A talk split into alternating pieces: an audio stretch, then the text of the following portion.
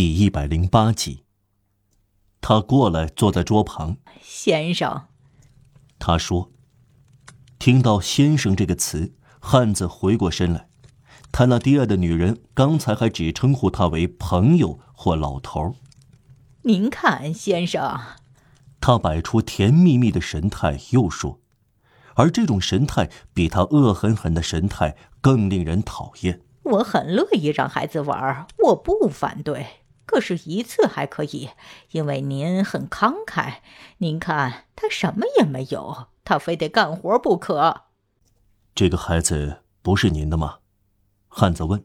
哦，我的天，不是，先生，这是一个穷丫头。我们出于好心收养了她。这种孩子笨得很，他的脑子里大概有积水。他的头很大，您看到了。我们对他是尽力而为了，因为我们并不富裕。我们写信到他的家乡也没用，已经半年没有回音了。一定是他的母亲死了。啊，汉子说，他又陷入了沉思。这个母亲不怎么样。他那低矮的女人天上说。他抛弃了他的孩子。在这场谈话中，科赛特仿佛本能在提醒他，别人在谈论他。他的目光没有离开他那低矮的女人。他模糊的听到几个字：“喝酒的人四分之三都喝醉了，更加兴致勃勃的唱淫秽的复调。”这是一支颇有韵味的风流小曲。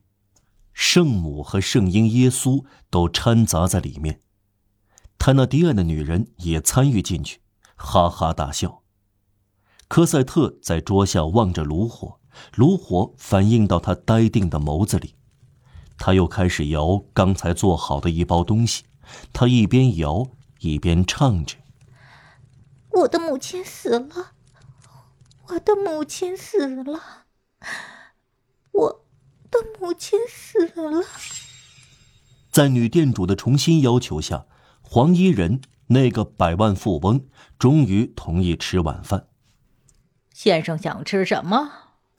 面包和奶酪。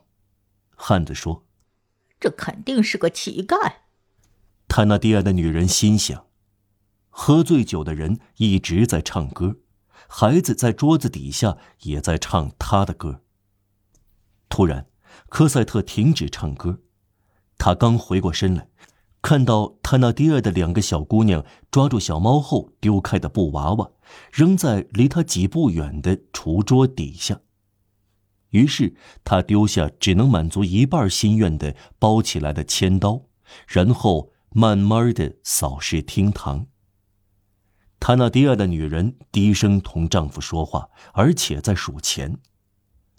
波妮娜和泽尔玛同猫玩耍，旅客们在吃东西，或者喝酒，或者唱歌，没有人看着他。他没有丢掉一点时间，手脚并用从桌子底下爬出来，再确定一下没有人看到他，然后赶快溜到布娃娃那里抓住他。一会儿，他回到原来位子，坐着一动不动，只侧过去一点让暗影。遮住他抱在怀里的布娃娃，他玩布娃娃的快乐是这样少，以致喜不自禁。没有人看见他，除了那个旅客。他慢吞吞的吃着简单的晚餐。这种快乐持续了一刻多钟，不管小科赛特多么小心，他没有发觉布娃娃的一只脚伸了出来，壁炉的火照得明晃晃的。这只发光的粉红色的脚从黑暗中伸出来，突然吸引了阿泽尔玛的目光。他对艾波妮娜说：“瞧，姐姐。”两个小姑娘呆住了。科赛特居然敢拿着布娃娃。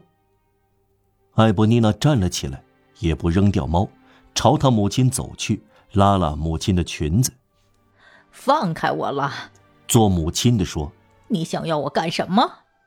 妈妈，看呀！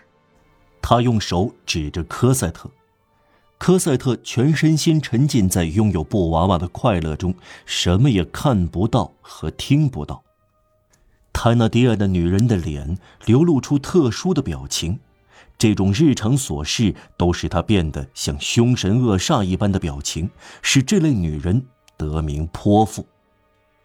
这回尊严受到伤害，更加剧了他的愤怒。科赛特越过了所有的界限，侵占了小姐们的布娃娃。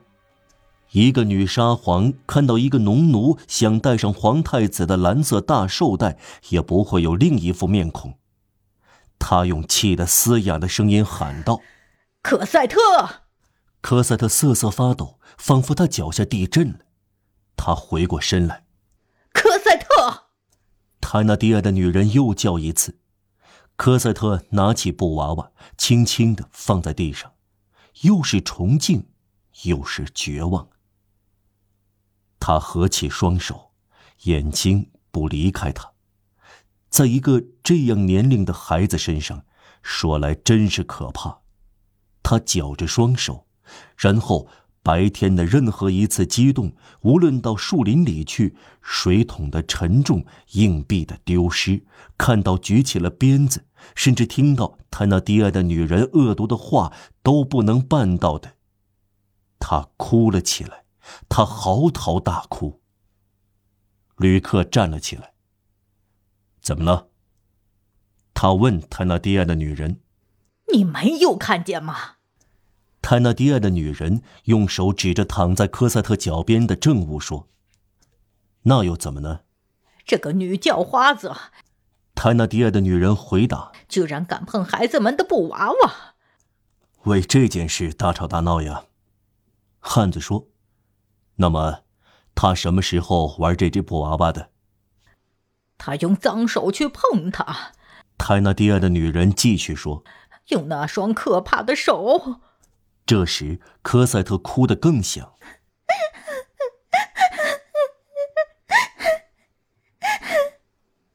不许哭！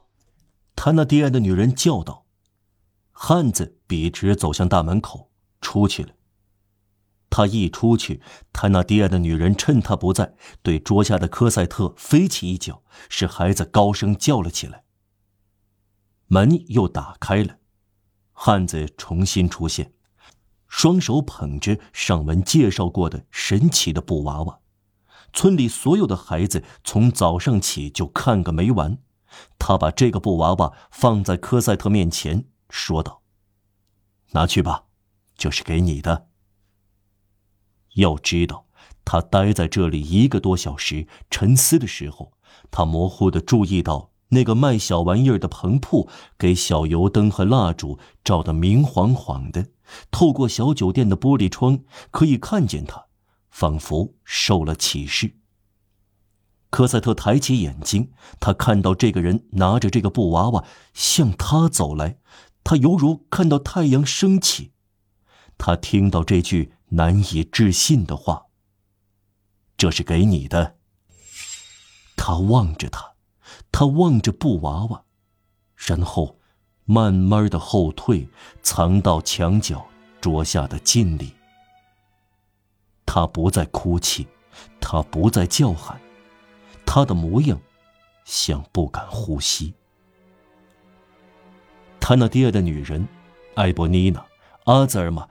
都成了泥塑木雕一般，连喝酒的人也停了下来，在整个小酒店笼罩着庄严的寂静。他那第二的女人惊呆了，默默无言，又开始猜测：这个老头是什么人呢？是个穷人吗？是个百万富翁吗？也许两者都是，就是一个小偷。她的丈夫他那低矮的脸显出有意味的皱纹，每当占据优势的本能以兽性的全部威力显现出来的时候，这皱纹便突出人面。小旅店老板轮流看了布娃娃和旅客，他好像在嗅这个人，就像嗅出一袋钱一样。这只是一刹那，他走近了妻子，对他低声说。这东西至少值三十法郎，别干蠢事，对他俯首帖耳。